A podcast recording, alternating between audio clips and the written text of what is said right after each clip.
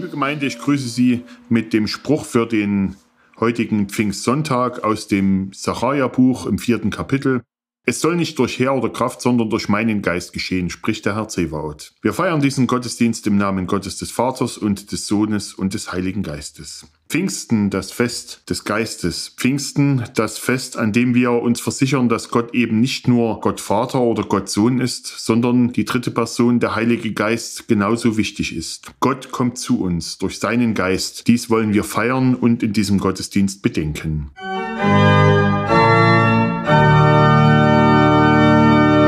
Lasst uns beten.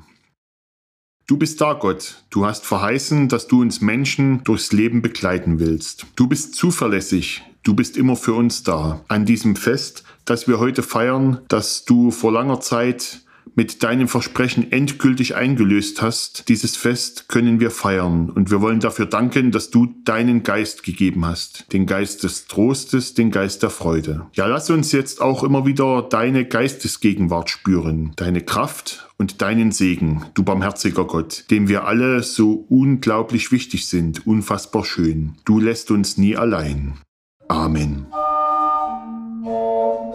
Thank you.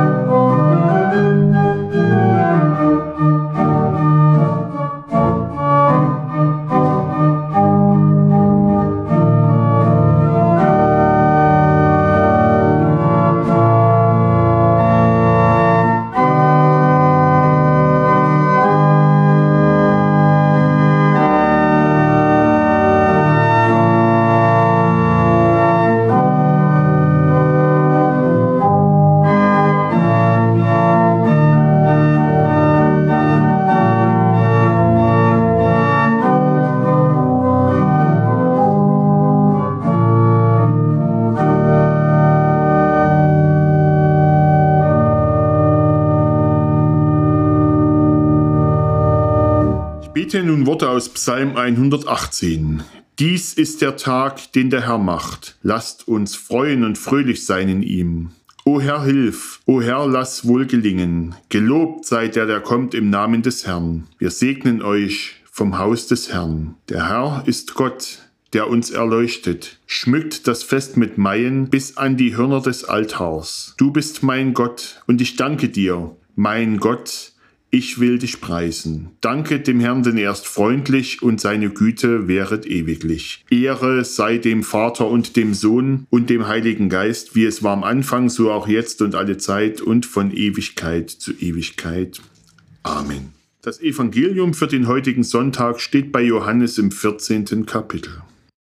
Christus sprach zu seinen Jüngern, Liebt ihr mich, so werdet ihr meine Gebote halten. Und ich will den Vater bitten, und er wird euch einen anderen Tröster geben, dass er bei euch sei in Ewigkeit, den Geist der Wahrheit, den die Welt nicht empfangen kann. Denn sie sieht ihn nicht und kennt ihn nicht. Ihr kennt ihn, denn er bleibt bei euch und wird in euch sein. Ich will euch nicht als Weisen zurücklassen. Ich komme zu euch. Es ist noch eine kleine Zeit, dann sieht die Welt mich nicht mehr. Ihr aber seht mich, denn ich lebe, und ihr sollt auch leben. Wer mich liebt, der wird mein Wort halten, und mein Vater wird ihn lieben, und wir werden zu ihm kommen und Wohnung bei ihm nehmen. Wer aber mich nicht liebt, der hält meine Worte nicht. Und das Wort, das ihr hört, ist nicht mein Wort, sondern das des Vaters, der mich gesandt hat. Das habe ich zu euch geredet, solange ich bei euch gewesen bin. Aber der Tröster, der Heilige Geist, den mein Vater senden wird in meinem Namen, der wird euch alles lehren und euch an alles erinnern, was ich euch gesagt habe. Frieden lasse ich euch, meinen Frieden gebe ich euch. Nicht gebe ich euch, wie die Welt gibt. Euer Herz erschrecke nicht und fürchte sich nicht. Lob sei dir, o Christi. Wir laden Sie herzlich ein, mit uns gemeinsam das Lied Nummer 135 aus dem evangelischen Gesangbuch zu singen.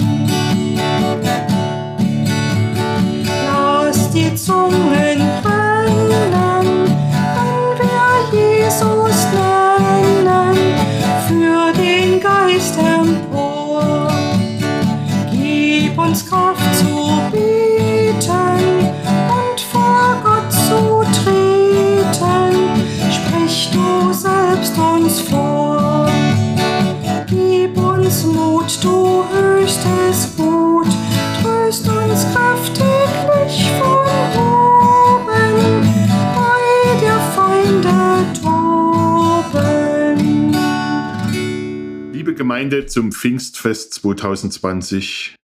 Wenn wir an Kraft denken, dann fallen uns viele Bilder, Bilder und Vergleiche ein. In der heutigen Zeit werden Autos gerade an der Leistung gemessen, die dann in PS ausgedrückt wird. Man meint, viel hilft viel. Also viel Kraft verhilft dem Fahrer zu mehr Ansehen, zu mehr Möglichkeiten, schneller und vermeintlich auch besser zu fahren. Oder denken wir bei Kraft auch an die Dinge des Alltages, wo wir mit zunehmendem Alter merken, dass unsere Kraft immer weniger wird. In jungen Jahren hat das sicherlich noch keine Bedeutung, aber mit zunehmender Zeit setzt sich die Erfahrung durch, dass Kraft eben auch ein begrenztes Gut ist. Oder um den Bogen noch etwas weiter zu spannen, wenn wir uns in dieser Welt umsehen, dann sind die Kräfte ungleichmäßig verteilt. Da gibt es Länder, die nicht mehr in der Lage sind, ihre Einwohner ausreichend zu ernähren. Dann gibt es Regionen dieser Welt, wo Kriege immer wieder aufflammen und die Kräfte nur in Mord und Totschlag zu fließen scheinen. An ein geregeltes Leben ist nicht mehr zu denken. Oder wenn wir auf wirtschaftliche Verhältnisse blicken, dann sind die Kräfte sehr ungleichmäßig auf dieser Welt verteilt. Die einen nutzen ihre Kraft und Macht, um andere auszubeuten und niederzuhalten. um vor allem ihren Profit zu maximieren. Wieder andere versuchen mit aller Kraft, die ihnen zur Verfügung steht, sich selbst zu verwirklichen, um dann am Ende zu sehen, dass sie es doch nicht schaffen, weil sie den sogenannten Mechanismen des Marktes unterworfen sind.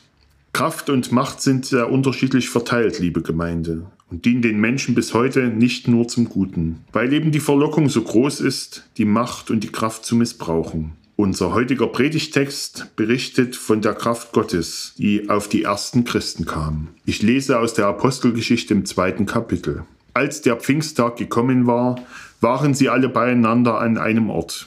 Und es geschah plötzlich ein Brausen vom Himmel, wie von einem gewaltigen Sturm, und erfüllte das ganze Haus, in dem sie saßen. Und es erschienen ihnen Zungen, zerteilt wie von Feuer und setzten sich auf einen jeden von ihnen. Und sie wurden alle erfüllt von dem Heiligen Geist und fingen an zu predigen in anderen Sprachen, wie der Geist ihnen zu reden gab. Es wohnten aber in Jerusalem Juden, die waren gottesfürchtige Männer aus allen Völkern unter dem Himmel. Als nun dieses Brausen geschah, kam die Menge zusammen und wurde verstört. Denn ein jeder hörte sie in, ihr, in seiner eigenen Sprache reden. Sie entsetzten sich aber, verwunderten sich und sprachen, siehe, sind nicht diese alle, die da reden, Galiläer? Wie hören wir sie jetzt, ein jeder in seiner Muttersprache? Parther und Meder und Elamiter und die da wohnen in Mesopotamien, Judäa und Kappadokien, Pontius und der Provinz Asien, Phrygien und Pamphylien, Ägypten und in der Gegend von Kyrene in Libyen und Römer, die bei uns wohnen, Juden und Proselyten, Kreter und Araber. Wir hören sie in unseren Sprachen die großen Taten Gottes verkünden. Sie entsetzten sich aber alle und waren ratlos und sprachen einer zu dem anderen, was will das werden? Andere aber hatten ihren Spott und sprachen, sie sind voll süßen Wein. Da trat Petrus auf mit den Elf, erhob seine Stimme und redete zu ihnen. Ihr Juden und alle, die in Jerusalem wohnt, das sei euch kundgetan, vernehmt meine Worte. Denn diese sind nicht betrunken, wie ihr meint, ist es doch erst zur dritten Stunde des Tages, sondern das ist, was durch den Propheten Joel gesagt worden ist. Und es soll geschehen in den letzten Tagen, spricht Gott. Da will ich ausgießen von meinem Geist auf alles Fleisch. Und eure Söhne und Töchter sollen Weissagen, und eure Jünglinge sollen Gesichte sehen, und eure Alten sollen Träume haben. Und auf meinem Knechte und auf meine Magd will ich in jenen Tagen von meinem Geist ausgießen, und sie sollen Weissagen. Und ich will Wunder tun, oben im Himmel und Zeichen unten auf der Erde. Blut und Feuer und Rauchdampf, die Sonne soll in Finsternis verwandelt werden und der Mond in Blut, ehe der große und herrliche Tag des Herrn kommt. Und es soll geschehen, wer den Namen des Herrn anrufen wird, der soll gerettet werden. Die ersten Christen versammelten sich zum Pfingstfest, und nichts ist mehr so, wie es war. Petrus hatte Mühe, alle beisammenzuhalten und das, was geschehen war, zu erklären. Vieles geschah spontan und hatte für große Aufruhr und für große Unsicherheit gesorgt. Da sind wir schnell in unserer heutigen Zeit angekommen. Viele meinen zu wissen, wie Gott ist und was sich schickt vor Gott. So oder so muss man doch seinen Glauben leben. Meist sehr genau wissen dies die Menschen, die nicht an Gott glauben. So oder so muss sich ein Christ verhalten. Die ethischen Maßstäbe werden ganz genau angelegt. Aber auch unter uns Christen meinen wir, wie wir mit Gott umgehen sollten. Einmal zwei Beispiele, die dies verdeutlichen. Zum einen natürlich der Umgang der Kirche in unserer heutigen Zeit in der westlichen Welt. Wie oft wurde schon das, der Untergang beschworen? Sie hat keine Relevanz mehr, keinen Einfluss mehr und zu guter Letzt laufen ihr auch noch die Mitglieder weg. Nicht wenige in der Kirche glauben diesen Unsinn auch noch. Nur weil sich die Welt und die Gesellschaft vom Glauben wegbewegt, heißt es noch lange nicht, dass Gott nicht mehr da ist oder es ihn nicht mehr gibt. Ganz zu schweigen von seiner Kraft, die wir, wie wir sie am Pfingstfest erleben. Es wird dann sehr problematisch, wenn wir ungläubig vor der Kraft und den Wundern Gottes stehen bleiben und es der Welt gleich tun, nämlich zu zweifeln, uns von Gott abzuwenden, andere Spielfelder zu suchen, uns von der Nachfolge Christi abbringen lassen. In unserer Kirche hat seit Jahrzehnten so ein Prozess leider begonnen. Gott ist nur noch das schmückende Beiwerk der, auf den man sich letztlich doch irgendwie berufen kann, aber nicht mehr so recht an seine Macht und seine Kraft glaubt. Sich verschließen vor dem, was der Geist Gottes ist. So wie die Ersten in der Gemeinde Gott gefühlt haben, so dürfen wir uns eben nicht verschließen vor dieser Kraft Gottes.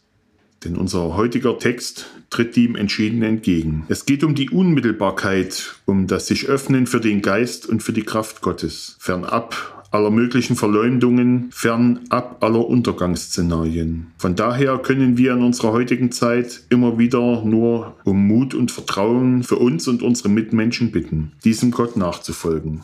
Ein zweites Beispiel.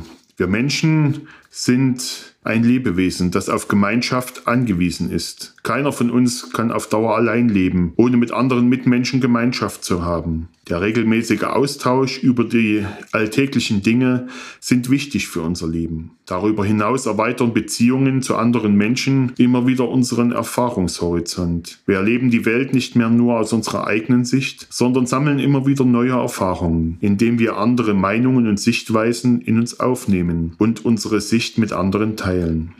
Dabei ist es wichtig, immer wieder die Balance zu behalten und zu wahren zwischen dem, was wir für wichtig halten und dem, was anderen wichtig ist. Wir sind auf Gemeinschaft angewiesen, nicht nur um uns gegenseitig unsere Meinung zu sagen, sondern unser gesamtes Leben in der Gemeinschaft ist wesentlich für unser Wohlsein.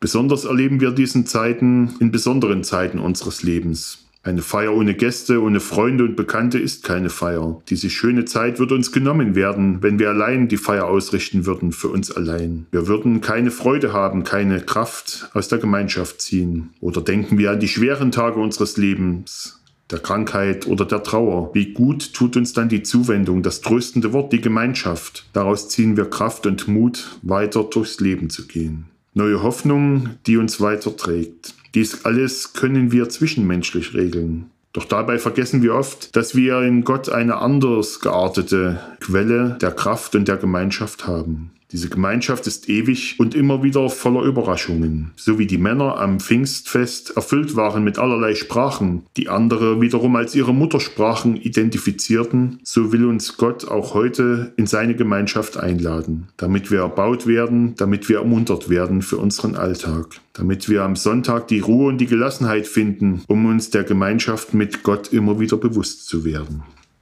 Pfingsten das Fest des Geistes. Wir dürfen diesen Geist immer wieder einladen in unser Leben, uns ihm öffnen, auch wenn er nicht sichtbar ist. So ist er doch erlebbar, erfahrbar für uns, erfahrbar als unser Begleiter durch dick und dünn. Von daher ist es schön, dass wir dieses Pfingstfest erleben dürfen, denn wir glauben nicht nur an einen fernen Gott, sondern Gott ist im Heiligen Geist mitten unter uns und mitten in uns, wenn wir uns ihm öffnen, so wie die ersten Christen. Hier dürfen wir immer wieder neu auf Gottes Handeln vertrauen. Amen. Und der Friede Gottes, der höher als unser Denken und Fühlen, bewahre unsere Herzen und Sinne in Jesus Christus. Amen. Herzliche Einladung, dass wir jetzt das Lied 564 gemeinsam singen.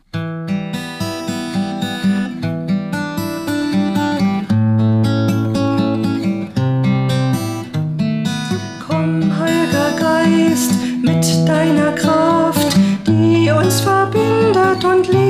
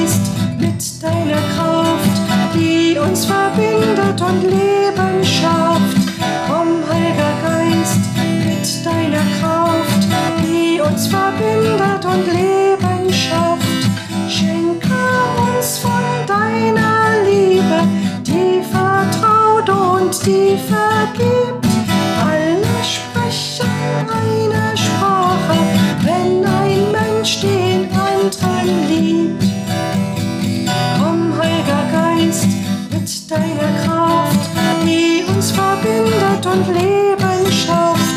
Komm, Heiliger Geist, mit deiner Kraft, die uns verbindet und Leben schafft.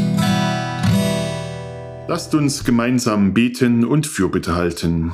Gott, wir bitten dich besonders für deine Geistesgegenwart. Es gibt viel, es gibt immer noch viele Erstarrungen unter uns, so viele Verhärtungen und so viel Verbitterung. Leider können wir uns Christen nicht gänzlich davon freisprechen. Viel zu viele Menschen klagen und weinen, weil sie an Geistlosigkeit zerbrechen. Wir haben ihn bitter nötig, deinen Beistand, den Heiligen Geist, damit wir heiter und weiterleben können. Es gibt viele Menschen, die aus Eigeninteresse handeln, zu viele Egoismen und zu viele Rücksichtslosigkeit unter uns, die wir immer wieder neu auch beklagen und die wir vor dich bringen wollen. Statt Leben zu ermöglichen, beschneiden wir uns oft und wundern uns über Stumpfheit und Leblosigkeit. Wir sind auf deine Unterstützung angewiesen, guter Gott, damit wir menschlicher leben können. In deinem Spiegel erkennen wir uns ganz und gar.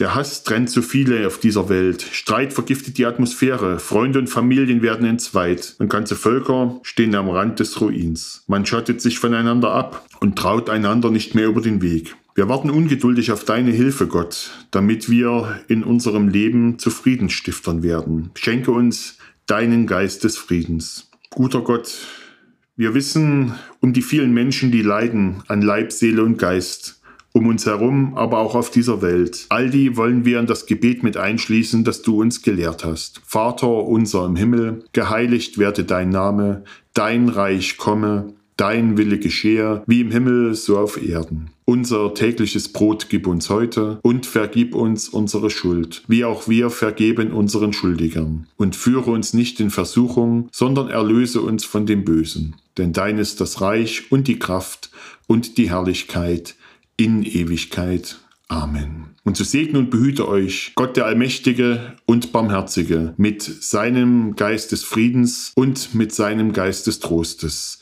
Im Namen des Vaters und des Sohnes und des Heiligen Geistes. Amen.